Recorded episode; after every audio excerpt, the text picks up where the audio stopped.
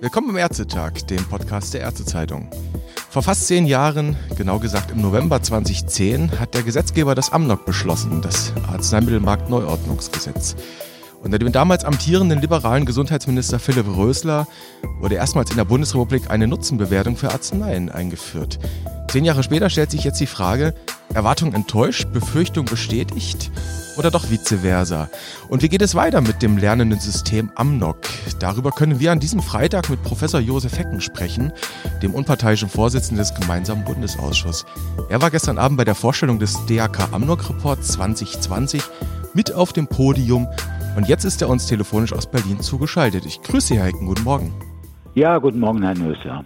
Herr Hecken, nach fast zehn Jahren früher Nutzenbewertung nach dem Amnok sieht die Bilanz grob gesagt wie folgt aus. 440 Verfahren fast, über 260 neue Wirkstoffe wurden äh, geprüft. Immerhin oder nur, das ist eine Frage der Perspektive, 64 Prozent der Wirkstoffe mit Zusatznutzen und bei 83 Prozent der Verfahren gab es später einen Erstattungsbetrag. Einsparung für die Solidargemeinschaft unterm Strich 9,5 Milliarden Euro bis heute kumuliert. Hätten Sie, Herr Hecken, als Sie Ihr GBA-Amt vor acht Jahren angetreten haben, auf eine ähnliche Bilanz getippt?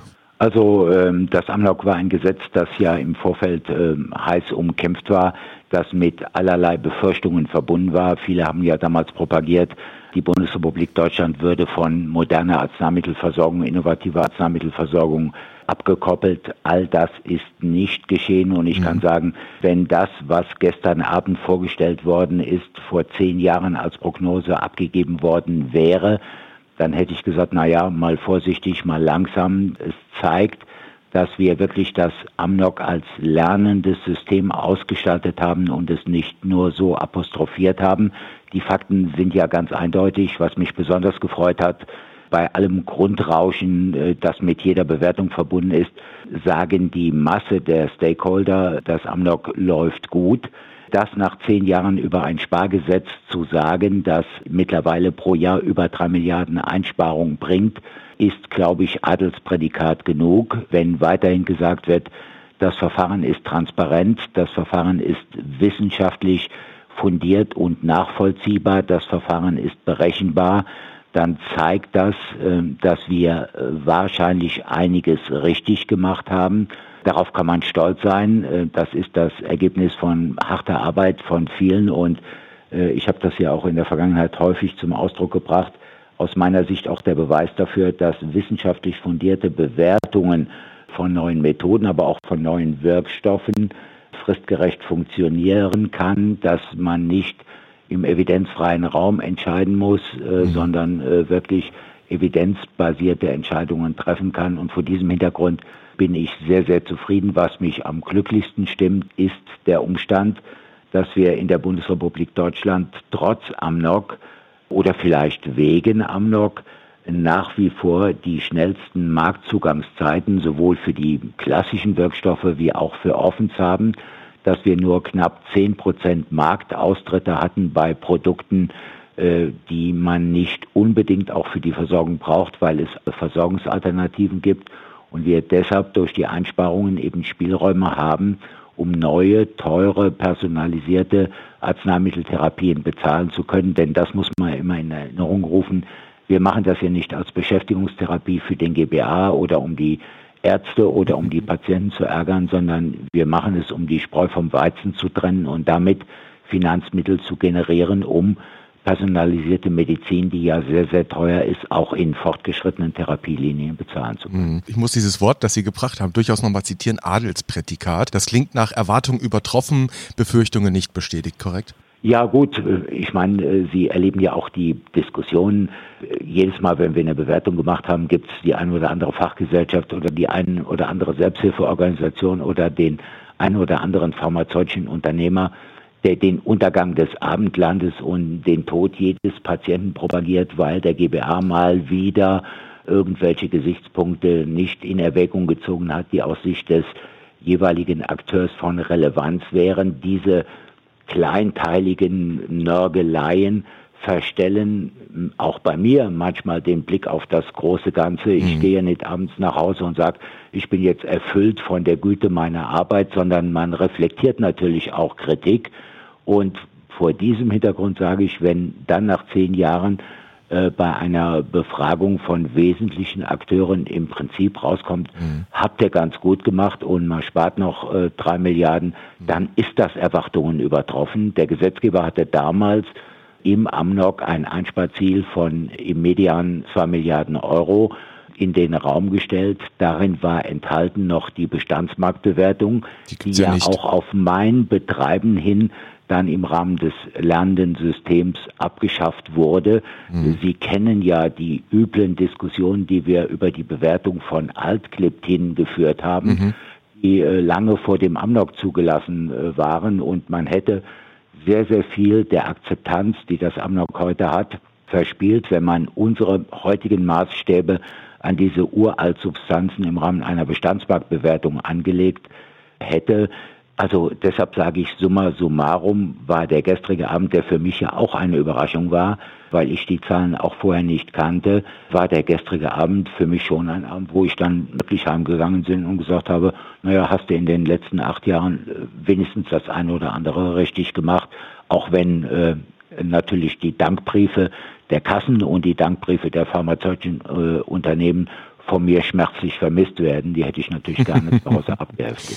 Also eins darf man vielleicht dazu sagen, das ist jetzt mal der Lesetipp an dieser Stelle, den DRK Amlog Report 2020, den kann man sich als PDF anschauen, kann man sich auch in jeder gut sortierten Buchhandlung bestellen, ist verfügbar und zu dieser Umfrage, die Sie angedeutet haben, das sind glaube ich 39 Stakeholder gewesen und da sind eben auch Industrievertreter mit dabei, das muss man sagen. Das heißt, das fließt in die Bewertung, die Sie gerade zitiert haben, mit ein. Jetzt haben wir quasi Bilanz gezogen. Jetzt haben wir die zehn Jahre mal Revue passieren lassen. Jetzt schauen wir nach vorne. Herr Hecken, Sie haben gesagt, Amnok ist ein lernendes System und es gibt sicherlich noch das eine oder andere zu lernen. Das Amnok wurde immer wieder ein bisschen reformiert, angepasst, zuletzt mit dem faire Kassenwettbewerbgesetz, das wissen wir. Und lernen muss das Amnok zum Beispiel nach den Orphan Trucks, das kennen wir ja auch, nun auch den Umgang mit den neuen hochpreisigen patientenindividuellen Therapien. Da reden wir von den Millionen-Dollar-Therapien und Spritzen, KT-Cell-Therapien, Gentherapien. Die Evidenz dort ist oft super dünn. Wie werden Sie bei der frühen Nutzenbewertung damit umgehen? Ja, der Gesetzgeber hat uns ja einen Wunsch erfüllt oder ein Herzensanliegen erfüllt, indem er im Rahmen des Paragraphen 35a das neue Instrument der anwendungsbegleitenden Datenerhebung geschaffen hat. Mhm. Denn Lernendes System bedeutet ja nicht, dass ich darauf warte, dass der Gesetzgeber irgendwas ändert, weil ihm was auffällt, sondern lernendes System hat in der Vergangenheit bedeutet und bedeutet in der Zukunft, wir sehen, was wir an Problemen in Bewertungen haben und versuchen, darauf adäquate Antworten zu geben. Und Faktum ist, wir stoßen nicht nur im Bereich der Orphans, sondern auch zum Beispiel bei fortgeschrittenen Krebstherapien, mhm. bei spinaler Muskelatrophie und sonstigen äh, Dingen in Behandlungssphären vor, in denen sie häufig mit sehr kleinen Patientenkollektiven in End-of-Life-Situationen umgehen müssen, bei denen im Rahmen des Zulassungsprozesses eine randomisierte, kontrollierte Studie, die ja nach wie vor der Goldstandard ist, genau. schlicht und ergreifend aus ethischen Gründen überhaupt nicht mehr möglich wäre. Sie können keinen Patienten auf Best Supportive Care äh, randomisieren und ihn, ich sag's mal ganz brutal, sterben lassen im Dienste der Evidenzgenerierung, während andere im Verumarm dann behandelt werden und möglicherweise von einem Wirkstoff profitieren. Und darauf kann man in zweierlei Hinsicht reagieren. Entweder kann man die sture Amnok-Systematik anwenden und sagen, entweder habt ihr eine RCT, dann habt ihr Daten, oder ihr bekommt keinen Zusatznutzen um den Preis, dass möglicherweise der pharmazeutische Unternehmer den deutschen Markt verlässt und deutsche Patienten eben nicht mehr versorgt würden. Mhm. Oder man versucht eben in einem geordneten Verfahren Evidenz in der Anwendung zu generieren. Und letzteres ist die Lösung für spezielle Ultra-Orphans, aber auch für Conditional Approvals mhm. oder Zulassungen unter besonderen Umständen, die üblicherweise nach Phase 2 schon erfolgen. Hier haben wir das Instrument, dass wir mit dem Inverkehrbringen eines neuen Wirkstoffes, wenn wir im Vorfeld in Beratungsgesprächen mit dem pharmazeutischen Unternehmer sehen, dass die für eine Nutzenbewertung äh, notwendige Evidenz noch nicht vorliegt, dass wir hier eine Datenerhebung in Registern oder in sonstiger Weise implementieren, in die Idealita alle behandelten Patienten eingeschlossen werden. Das müssen Indikationsregister sein. Ich mache es mal am Beispiel der spinalen Muskelatrophie mhm. fest. Hier müssen die Zolgensma-Patienten genauso eingeschlossen sein wie die Spinraza-Patienten mhm. und diejenigen, die mit BSC dann eben behandelt werden. Und dann versuchen wir aus diesen Registern, die natürlich anders sein müssen als heutige teilweise Beliebigkeitsregister, aus diesen Registern, aus der real existierenden Patientenversorgung kombiniert mit historischen Vergleichen, die wir aus Kassendaten ableiten können, dann eben Evidenz für eine nachgelagerte Nutzenbewertung zu generieren. Das heißt, ganz knapp, im Zeitpunkt der Nutzenbewertung bekommt der Wirkstoff einen Vertrauensvorschuss. Mhm. Wir schauen uns die verfügbaren Daten an, geben möglicherweise einen nicht quantifizierbaren Zusatznutzen und regulieren dann ganz streng die Anwendung dieses Wirkstoffes, den Einschluss von Patienten in Register. Wir brauchen dann Registernurses, wir brauchen validierte Befüllungsinstrumente, wir brauchen 100 Prozent Idealliter Erhebungsquote und schauen uns das nach zwei oder drei Jahren an und sagen dann entweder, jawohl, wir sehen jetzt, dass der Wirkstoff der zweckmäßigen Vergleichstherapie überlegen ist oder wir sehen es nicht. Und dann gibt es entweder eine Bestätigung des Vertrauensvorschusses oder es gibt einen Entzug des positiven Zusatznutzens. Das ist das, was ich als pragmatischen Umgang mit evidenzbasierter äh, Medizin äh, bewerte. Wir vertrauen also nicht auf Heilsbotschaften mhm. der pharmazeutischen Unternehmer. Das ist immer schlecht darauf zu vertrauen, sondern wir schauen uns den schmalen Datenkörper an, sagen, gibt es Signale und überprüfen dann, ob sich diese Signale im realen Versorgungsalltag bewähren.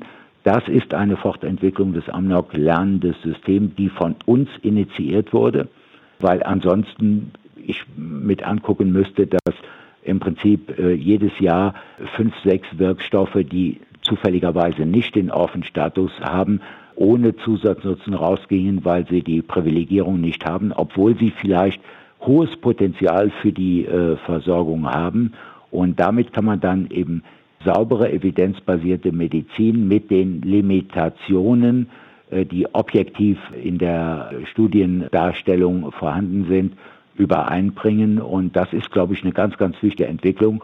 Denn ansonsten würde man sich am Ende des Tages allein auf der Baustelle der evidenzbasierten Medizin äh, befinden, würde das Handbuch von Herrn Cochrane hochhalten und mhm. würde sagen, so müsste es eigentlich sein, nur mhm. schade, dass sich die Welt anders entwickelt hat und das kann natürlich nicht die Antwort eines Systems auf Innovationen sein, wie wir sie heute, Gott sei Dank, sage ich, sehen bei den Fortschritten, die es in der Medizin gibt. Mhm. Es ist ganz kurios, Herr Hecken, Sie haben fast wörtlich jetzt zwei Fragen mir vorweggenommen, aber das ist ja auch ganz gut, dann sparen wir ein bisschen Zeit. Also die Hoffnung ist, dass im Prinzip bei solchen Indikationen, bei kleinen Indikationen, bei seltenen Indikationen, bei diesen neuartigen Therapien, wo es am Ende wirklich um Leben und Tod geht, sage ich mal, oder wo es bis heute keine Heilung gibt, da sollen also Register die Evidenzlücke schließen. Das ist der Vorteil für Sie, wenn ich das mal so kommentiere. Sie haben es in der Hand, Sie machen die Vorgaben, Vorgaben, Sie sagen, wie das Register aussehen soll und Sie müssen sich am Ende nicht verlassen auf sogenannte Anwendungsbeobachtungen, korrekt? Ja, ja, klar. Also Anwendungsbeobachtungen ist nicht das Register, was ich meine. Genau. Wir beide kennen Anwendungsbeobachtungen und die Hörerinnen und Hörer kennen das auch. Ja. Die können wir auch selber machen, auch hilfsweise ohne Patienten. Äh, das sind Register, die von unabhängigen Organisationen geführt werden müssten. Das sind Register, die von mir prädefinierte Endpunkte in einem validierten Verfahren erheben. Und ich sage nochmal, es geht ja hier nicht darum, wenn ein pharmazeutischer Unternehmer bei einem neuen Antidiabetikum vergessen hat, eine zweiarmige Studie zu machen, ihm dann trotzdem noch einen Zusatznutzen nachzuwerfen, sondern es geht um seltene Erkrankungen, um End-of-Life-Therapien, wo Patientinnen und Patienten ohnehin an hochspezialisierten Zentren normalerweise behandelt werden. Therapien, die 500.000 Euro Jahrestherapie kosten, mhm. verursachen oder zwei Millionen, wie Zeugenz mal, die verschreibt nicht der Hausarzt um die Ecke. Hier ist meine Vorstellung, und dafür haben wir ja auch die gesetzliche Handhabe, Sie hatten ja eben die ATMPs angesprochen, also KT-Zellen als Unterart der ATMPs. Mhm. Hier haben wir ja auch die gesetzliche Handhabe, auch das geht auf einen Wunsch des GBA zurück, den Kreis der Verordnungsberechtigten zu beschränken, Qualitätsanforderungen zu machen, damit eben tatsächlich an den Zentren, wo die Verordnungen oder die Anwendungen erfolgen, eine KT-Zelle wird ja nicht verordnet, sondern die wird ja mittels Stammzelltransplantation eben dann auch in den menschlichen Körper wieder eingebracht, nachdem äh, zuvor das Zellmaterial entnommen und aufbereitet worden ist um hier eben dann auch Study Nurses männlich-weiblich einzusetzen, damit eben gewährleistet ist, dass wir im Prinzip eine Erhebungsqualität haben, die der einer Studie entspricht. Das ist dann natürlich nur einarmig bei einem Indikationsregister, zwar mit unterschiedlichen Wirkstoffen, aber das kann ich bei diesen ultra-offen Erkrankungen dann über historische Vergleiche, Vergleiche sehr gut in Bezug setzen mit der äh, Versorgungspraxis in der Vergangenheit. Das sind Register neuer Art und das einzige Problem, das ich noch habe, und da will ich halt noch nochmal die Gelegenheit äh, nutzen, um das Amnok als lernendes System auch nochmal ins Bewusstsein zu rufen. Ich laufe jetzt dem Gesetzgeber seit mehreren Monaten nach und sage, wenn du mir schon die Möglichkeit gibst, solche Register und solche anwendungsbegleitenden Datenerhebungen zu fordern, dann übertrage mir doch bitte auch die Finanzverantwortung dafür. Sie wissen, der Gesetzgeber hat mir im Bereich der Methodenbewertung im Bereich des Paragraphen 137e die Verpflichtung auferlegt, alle Erprobungsstudien zu bezahlen. Mhm. Er geht hier beim Amnok noch davon aus, dass pharmazeutische Unternehmer das bezahlen. Das funktioniert aber in der Praxis nicht. Wenn ich mir vorstelle, ich habe drei Wettbewerber, die im Bereich der SMA beispielhaft jetzt ein neues Produkt entworfen äh, oder entwickelt haben, auf den Markt gebracht haben.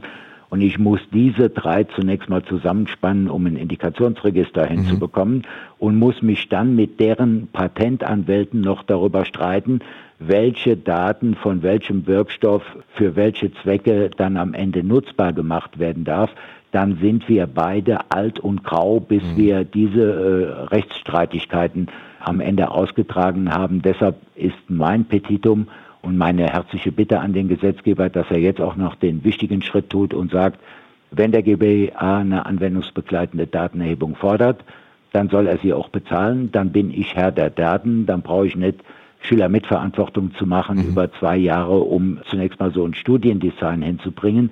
Denn wichtig ist, dass ab Tag des Inverkehrbringens auch die Patienten also schon vor der GBA-Bewertung in diese anwendungsbegleitende Datenerhebung kommen.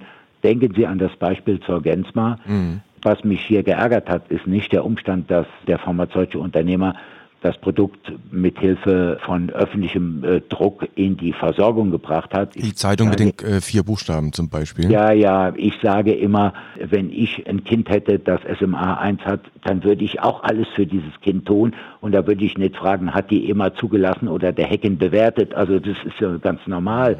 Was mich daran nur ärgert, ist, dass jetzt eben sehr, sehr viele Patientinnen und Patienten behandelt worden sind, von denen wir eben nicht wissen, mhm. wie die Krankheitsverläufe sind, bei denen es keine saubere Diagnosestellung gegeben hat. Und das möchte ich vermeiden. Dafür muss ich aber auch am Start sein, wenn so ein Wirkstoff in die Versorgung kommt. Und das geht am besten, wenn wir dann eben auch bei SMA, zum Beispiel mit Professor Kirschner, der das SMA-Register ja führt, wenn wir mit dem in eine Geschäftsbeziehung treten. Und dann ist das wesentlich einfacher, und komfortabler und generiert dann eben auch saubere Ergebnisse. Es ist ja nur noch so, Herr Hecken, dass bei diesen neueren Therapien eben bereits auch schon die Zulassungsbehörden, das ist bei uns regelhaft mittlerweile die EMA in nicht mehr London, sondern Amsterdam, ja auch Vorgaben macht. Gerade auch so bei bedingten Zulassungen sagt sie, ihr müsst ein Register auflegen, ihr müsst in Zentren behandeln, ihr müsst einen Edukationsplan auflegen etc. Also auch das, was Sie alles schon genannt haben, auch Vorgaben, die der GBA dann macht im Rahmen der frühen Nutzenbewertung. Da entsteht ja eine Parallelität oder was heißt entsteht, da haben wir diese Parallelität. Müsste müsste da nicht die Abstimmung schon im Zulassungsverfahren früher beginnen, früher ineinandergreifen oder wird es bei dieser Parallelität einstweilen immer bleiben müssen? Nein, selbstverständlich nicht. Es wäre ja völlig absurd, wenn äh, wir an den Regulatoren vorbei Anforderungen stellen würden. Deshalb hat der Gesetzgeber in der ihm eigenen Klugheit und Vorausschau hier der Anregung des GBA folgend klare Regelungen getroffen. Wir können diese anwendungsbegleitenden Datenerhebungen nur anordnen im Benehmen mit dem PI oder, das kommt seltener vor, mit dem BFARM, weil wir üblicherweise bei biologischen oder bei äh, sonstigen Arzneimitteln im ATMP-Bereich im Zuständigkeitsbereich des PI sind. PI oder BfArM sind Rapporteur bei der EMA, mhm. halten den Kontakt zur EMA und wir werden dann selbstverständlich bei unseren anwendungsbegleitenden Datenerhebungen, die wir fordern, A, die Punkte einfordern, die die Regulatoren eingefordert haben, mhm. aber dann möglicherweise noch Endpunkte darüber hinaus. Sie wissen ja aus Ihrer langjährigen Beobachtung, auch der Zulassungspraxis, wir machen das ja beide schon etwas länger, dass die Daten, die die Zulassungsbehörden üblicherweise nach der Zulassung verlangen, in der Regel die Sicherheit betreffen. Ich genau. muss ja bewerten, hat diese Therapie Therapieoption einen Mehrwert gegenüber der Standardprozedur, mhm. die heute angewendet wird. Deshalb werden wir selbstverständlich eins zu eins die Sicherheitsendpunktanforderungen der Regulatoren übernehmen, also Regulatoren der Zulassungsbehörden und werden das ergänzen, um patientenrelevante Endpunkte, die möglicherweise medianes Überleben, äh, mhm. Bewegungsfähigkeit bei der spinalen Muskelatrophie als Beispiel im onkologischen hat man meist die Verlängerung des medianen Überlebens oder Verbesserung der Lebensqualität.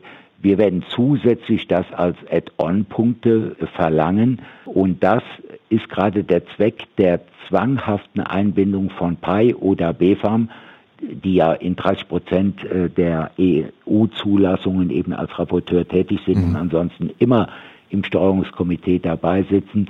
Das muss harmonisiert werden und wir beraten über diese anwendungsbegleitenden Datenerhebungen ja üblicherweise vor Zulassung. An dem Tag, wo die Zulassung erteilt wird, kann ich keine anwendungsbegleitende Datenerhebung mehr aufsetzen, ja. bis so ein Register implementiert ist, sofern es nicht durch Zufall eins gibt, bis die entsprechenden Meldewege installiert sind. Das dauert ja im Extremfall, wenn es optimal läuft, ein Jahr. Unsere Vorstellung ist, und das haben wir auch so mit den pharmazeutischen Unternehmern besprochen, dass die spätestens dann, wenn es eine positive Opinion gibt, idealiter aber schon vorher nach Phase 2 Kontakt mit uns aufnehmen, um dann eben zu diskutieren, muss es eine anwendungsbegleitende Datenerhebung geben oder sind die Endpunkte einigermaßen valide dargelegt?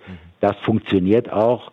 Wir erleben mittlerweile, deshalb gibt es ja die langen Wartezeiten bei unseren Beratungen, die der VFA vor einigen äh, Wochen ja auch in ihrem Medium äh, transportiert hat. Herr mhm. Steudel hat das ja äh, bei Ihnen auch gemacht. Es gibt diese langen Wartezeiten, weil pharmazeutische Unternehmen die Beratung vor Phase 3 und vor Zulassung beim GBA als Mehrwert empfinden, weil sie sagen, da werden ja die Endpunkte definiert, anhand derer am Ende unser Zusatznutzen bemessen wird. Also macht es vielleicht einen Wert, zwei Jahre vor der Zulassung zum GBA oder zum mhm. Hacken zu gehen. Und so soll dieses Verfahren auch funktionieren. Dann müssen die, ich sage es wieder platt, die Hose runterlassen und sagen, wir sehen, bei dem Endpunkt haben wir ein Problem, bei dem haben wir ein Problem, das ist objektivierbar, weil es unethisch wäre, den zu erheben, etc. pp. Und dann müssen wir gemeinsam mit dem PU, gemeinsam mit dem Paul-Ehrlich-Institut oder dem BfArM den Inhalt der anwendungsbegleitenden Datenerhebung konzipieren. Und dann funktioniert das, wenn einer am Tag nach der Zulassung zwei Tage vor der Lauertaxierung zu mir kommt, dann kann ich das mit Abschau und Empörung zur Kenntnis nehmen und kann sagen, okay, ich mache jetzt Feierabend tut mir furchtbar leid, ist zu spät, dann sind hunderte von Patienten behandelt, bevor ich mein Registerchen äh, überhaupt mal aufgebaut habe. Mhm. Also im Prinzip Beratung beim GBA schon weit bevor das CHMP ja, da eine Empfehlung abgegeben hat. Da bekommt dann der Begriff frühe Nutzenbewertung noch eine sehr viel deutlichere Dimension. Herr Hecken, bevor uns die Zeit davon läuft, ich weiß, Sie haben auch an diesem Freitag noch eine Menge zu tun, müssen wir noch zu den Antibiotika kommen. Ja. Äh, unter anderem. Und zwar, wir wissen Antibiotika, wir haben da ein Nachwuchsproblem, sage ich mal, so im therapeutischen Armamentarium. Und der Gesetzgeber hat aus genau diesem Grund ja eben auch entschieden, dass Pharmahersteller beim GBA äh, für neue Antibiotika, so sie denn dann welche mal haben, den Status als Reserveantibiotikum beantragen dürfen. Und der Clou bei der Geschichte ist, wenn ich diesen Status beantrage, dann gilt mit der Zulassung oder durch die Zulassung der Zusatznutzen quasi als belegt. Und ich muss nicht das Verfahren durchlaufen. Jetzt mal zugespitzt gefragt, laufen wir damit nicht eigentlich Gefahr, dass wir bald nur noch Reserveantibiotika neu zugelassen bekommen? Nein, hier gibt es eben auch ein aus meiner Sicht wirklich super strukturiertes Verfahren. Der pharmazeutische Unternehmer kann nicht kommen und einfach behaupten, er habe ein Reserveantibiotikum, mhm. sondern durch das Gesetz ist das äh, Robert Koch Institut beauftragt worden, mhm. die Kriterien festzulegen äh, auf der Basis internationaler Standards, aus denen sich die Definition für ein Reserveantibiotikum ableitet. Das heißt, der pharmazeutische Unternehmer muss bestimmte äh, nicht vorliegende Resistenzsituationen nachweisen. Er muss äh, nachweisen, dass er von den Molekülen her anders strukturiert ist als andere bereits im Markt befindliche Antibiotika, gegen die mhm. sich Resistenzen entwickelt haben. Und der Unternehmer muss eben auch ein engmaschiges Monitoring über sich ergehen lassen, dass eben die Verordnungszahlen im ambulanten und im stationären Bereich quartalsmäßig von mir nachverfolgt werden, weil aus der Häufigkeit einer Verordnung natürlich auch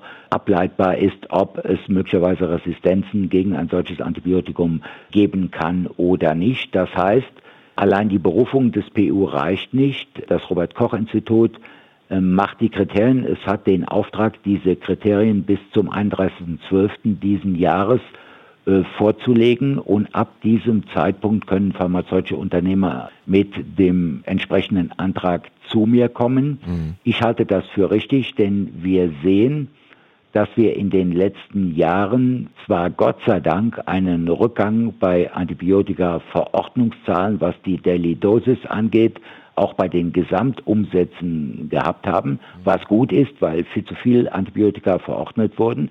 Wir sehen aber auch, dass es kaum neue gibt. Ich habe in den letzten acht Jahren zwei Antibiotika bewertet, die über die Umsatzschwelle des Amnok kamen. Die haben beide einen beträchtlichen Zusatznutzen bekommen. Ein drittes ist jetzt drin. Der Rest waren in den letzten Jahren kaum noch welche und dann ansonsten solche, die eben unterhalb der Marginalitätsschwelle lagen. Und der Gesetzgeber will damit ja einen Stimulus erzeugen, dass man sagt, es rentiert sich auch in der Entwicklung neuer Antibiotika zu forschen, mhm. indem wir euch mit dem Status des Reserveantibiotikums einen hohen Preis geben, mhm. damit ihr nicht in die Masse gehen müsst, um einen Return of Invest zu bekommen, ich sehe das als wichtigen und richtigen Ansatz an, genauso wie die Regelung, die der Gesetzgeber ja auch getroffen hat, dass ich Antibiotika, die eben einen bestimmten Resistenzstatus noch nicht erreicht haben, die also noch, ich sag mal, rar eingesetzt sind, nicht in Festbetragsgruppen einordnen kann, denn mhm. Sie wissen ja, Festbetragsgruppen, Eingruppierung führt immer dazu, dass die pharmazeutischen Unternehmer in die Masse gehen. Das ist aus meiner Sicht ein wichtiger Baustein, um eben den Sepsis-Erkrankungen ein Stück weit entgegentreten zu können, wo wir heute angesichts der Resistenzsituation in sehr vielen Therapiesituationen hilflos vor dem Patienten stehen und keine wirksamen Antibiotika mehr haben. Also vor diesem Hintergrund ist das Entscheidende, die Kriterien, die das Robert Koch Institut festlegt und die auch jährlich aktualisiert werden, mhm. die auf der Basis einer Zusammenarbeit mit der WHO dann eben definiert werden.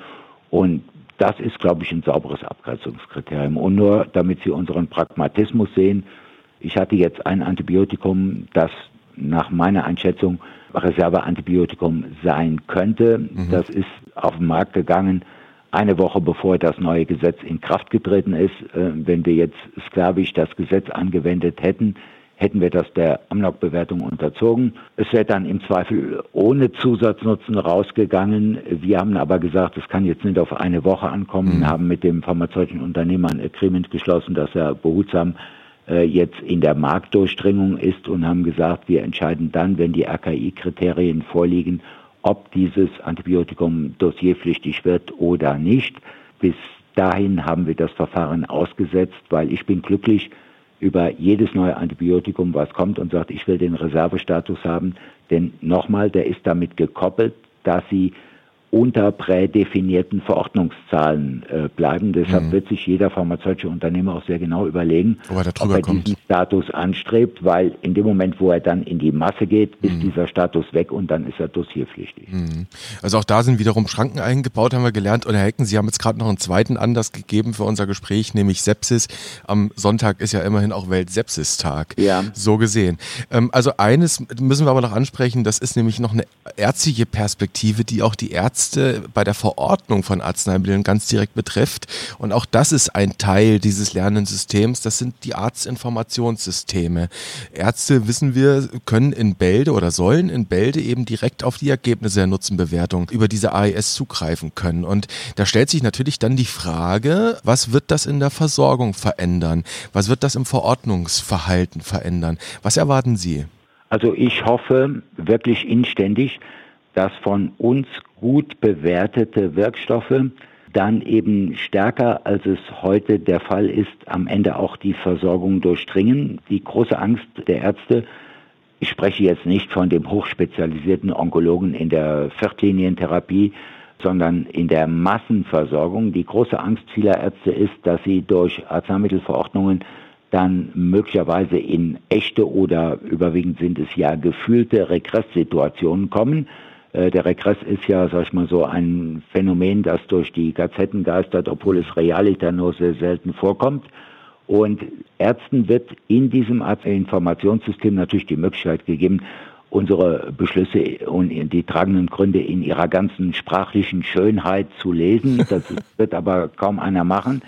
Ähm, da das kann man ja auch heute schon. Ja, ja, da sind die Ergebnisse automatisiert, ganz kurz dargestellt mhm. und bei bestimmten Endpunkten, an denen äh, Wirkstoffe dann eben Vorteile, Nachteile oder neutral gegenüber der ZVT sind, sind dann auch anhand von Pfeildiagrammen eben ganz schnelle Schlussfolgerungen möglich, die mhm. eben patientenindividuelle Entscheidungen ermöglichen. Ich sage das immer am Beispiel der Onkologie, da gibt es beträchtlichen Zusatznutzen, der kann sich in der fünften Linie äh, durch eine mediane Überlebenszeitverlängerung von drei Monaten speisen der kann sich aber auch bei neutraler Überlebenszeit daraus speisen, dass die Lebensqualität des Patienten besser wird. Und das ist das, was in der Versorgungsrealität für den Doktor, der nicht jeden Tag mit diesem Produkt umgeht, mhm. der entscheidende Punkt ist, wenn er dann sieht, okay, Lebensqualität fallen nach oben, Zusatznutzen beträchtlich, dann weiß er, dass er bei der Verordnung A keinen Wirtschaftlichkeitsregress zu befürchten hat und er kann ganz punktgenau, ohne sich 40-seitige tragende Gründe und Konfidenzintervallstabellen anzuschauen, sehen, von welchem Endpunkt der Zusatznutzen abgeleitet ist. Er sieht dann auch möglicherweise bei den Nebenwirkungen, ob Patienten mit kardiovaskulären Risiken möglicherweise nur vorsichtig mit einem Wirkstoff therapiert werden. Also das AES für mich als automatisiertes System, das automatisch aufploppt äh, bei Verordnungen aus meiner Sicht ein Instrument, um eben das, was wir für gut befunden haben, dann auch tatsächlich in der Versorgung breit mhm. zum Einsatz bringen zu lassen. Kein Sparinstrument, denn das ist das, was ich traurigerweise feststelle. Wir haben viele Wirkstoffe, die wir wirklich super bewertet haben, die auch in Leitlinien hochgelobt werden, äh, die von den Fachexperten hochgelobt werden. Sie werden aber sag ich mal, in der Breite nicht in dem Maße eingesetzt, wie sie eingesetzt werden könnten zum Wohle äh, der Patienten, weil eben die Verordner Angst vor dem Regress haben. Mhm. Und das wollen wir ihnen damit nehmen. Wir wollen also Transparenz schaffen, äh, damit das auch beim Patienten ankommt, was wir hier bewertet haben. Denn so viel Spaß macht so ein Amnok-Verfahren nicht, dass ich das mache, nur um meine Zeit rumzubringen, sondern es wäre ganz hübsch, wenn die eine oder andere Bewertung dann eben auch im Verordnungsverhalten und dann auch in der Beförderung der Wohlfahrt der Patienten ihren Niederschlag finden wird. Mhm. Das wird man ja sehen. Der Gesetzgeber hat ja zumindest nicht dezidiert darauf bestanden, dass es eine Evaluation geben soll der Einführung oder nach der Einführung des AIS. Ja. Also das war ihm jetzt so direkt nicht so wichtig. Gibt es da Bestrebungen seitens des GBA, dass man da vielleicht doch mal in Evaluationsprojekt, ich meine, wir haben ja Innovationsfonds, ja, ähm, dass, dass man das mal erforscht über die nächsten Jahre? Ja klar, wir haben das auf der Agenda. Wir sind ja ohnehin von Amts wegen, das wissen Sie, zur Beobachtung ähm, mhm. all unserer äh, Beschlüsse nicht nur befugt, sondern sogar gesetzlich verpflichtet. Also meine Vorstellung ist, dass wir ein Versorgungsforschungsprojekt auflegen. Das macht jetzt im ersten Jahr noch überhaupt keinen Sinn. Mhm. Wenn das Ding jetzt mal implementiert wird, dauert ja mal ein Jahr, bis das dann überall richtig funktioniert und die Kameraden dann merken, oh, da gibt es etwas.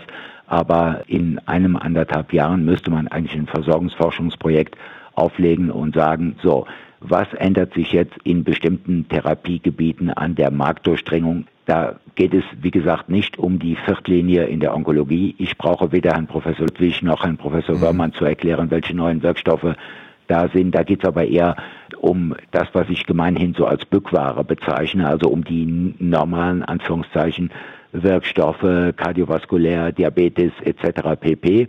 Und da kann man ja dann ganz einfach sehen, hat sich ab äh, Stichtag, äh, sagen wir, ein Jahr nach Einführung des Arztinformationssystems an der Marktdurchdringung etwas verändert oder nicht. Wir haben heute das Phänomen, es gibt ein paar Produkte, die haben wir ziemlich schlecht bewertet. Die sind dann am Ende auch mit einem relativ niedrigen Erstattungsbetrag aus den Verhandlungen gegangen. Die werden verordnet an jeder Ecke. Die eigentlich, jedenfalls nach unserer Bewertung, besseren Produkte werden deutlich weniger verordnet. Es gibt nicht die Begründung dafür, dass wir falsch bewertet haben, das sagen mir jedenfalls die Fachexperten, sondern der Hintergrund ist ganz einfach nur, dass der Doktor sagt, na, ich muss auf mein Arzneimittelbudget aufpassen und äh, habe ich halt Sorge. Und da müssen wir uns anschauen, ob das wirkt oder ob das ein Muster ohne Wert ist. Denn Muster ohne Wert müssen wir nicht äh, die nächsten 100 Jahre mitschleifen, sondern dann müssten wir es anpassen. Mhm. Zu guter Letzt eine Frage kann ich nicht offen lassen. Und zwar hat diese eine Frage drei Buchstaben. Eigentlich hat sie sieben Buchstaben, nämlich Euro-HTA. Sie wissen ganz genau, worum es geht. Die europäische Nutzenbewertung äh, steht seit Jahren so ein bisschen, ja, ante Portas, mal mehr, mal weniger.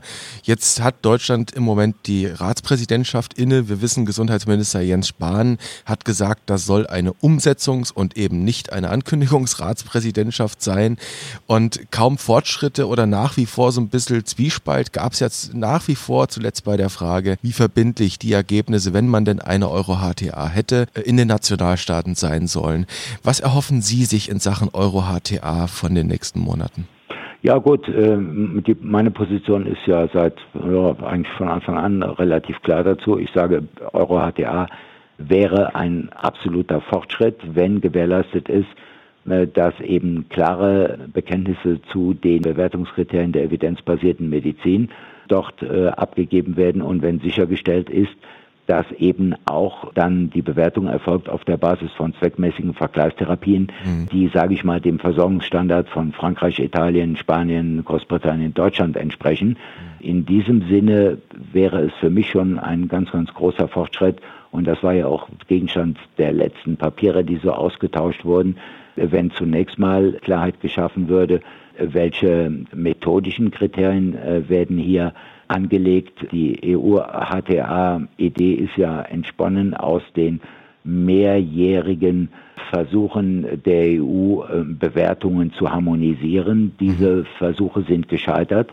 weil es nationalstaatlich auf EU-Ebene nicht möglich war, sich auf einheitliche Kriterien zu berufen. Manche sagen, naja, der Pharmaunternehmer muss nur sagen, es ist gut, dann wird es schon gut sein. Mhm. Andere sagen, es muss natürlich eine ganz billige ZVT genommen werden, die in der Bundesrepublik vielleicht gar nicht mehr der Versorgungsstandard ist. Deshalb wäre meine Hoffnung, dass man sich A, zumindest auf Eckpunkte einer gemeinsamen Methodik, auf Eckpunkte gemeinsamer Endpunkte, die betrachtet werden, ohne auf die Festlegung von zweckmäßigen Vergleichstherapien verständigt. Und dann wäre das ein echter Fortschritt, wenn man eine EU-HTA implementiert, die am Ende die Steinzeit-ZVT zugrunde legt, weil die in irgendeinem Mitgliedstaat der Versorgungsstandard ist und die nach billigem Ermessen unter Berücksichtigung der Verkehrssitte ohne Bezugnahme auf evidenzbasierte Medizin erfolgt, dann ist das ein Muster ohne Wert und deshalb sind das für mich entscheidende Vorfragen.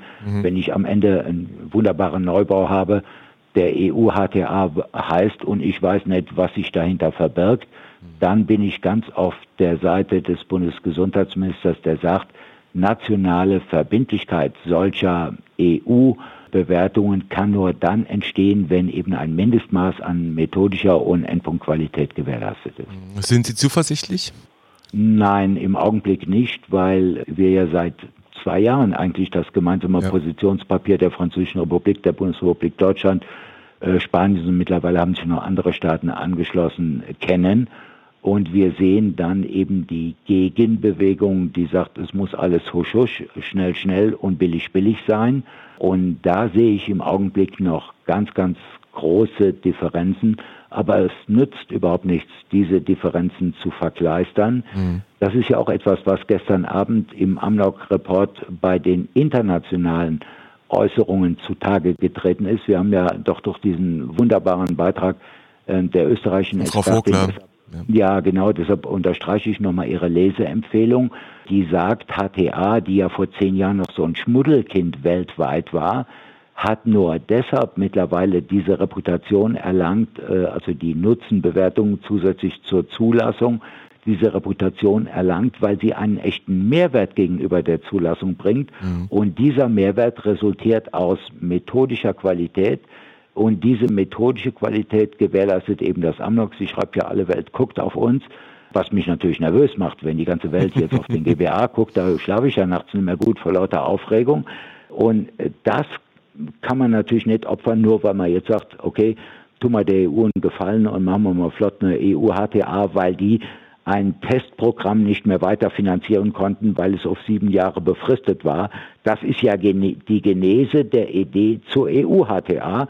Wir haben kein Geld mehr, um ein befristetes Programm zu finanzieren, also machen wir eine feste Institution draus. Wir wissen zwar nicht, was diese Institution nach welchen Kriterien macht, aber Hauptsache, wir haben was gegründet als ich noch jung war und das Geld brauchte, habe ich auch so gedacht. Heute bin ich da etwas zurückhaltender und sage, bevor ich Altes einreiße, muss ich wissen, dass das Neue funktioniert und das sehe ich im Augenblick noch nicht.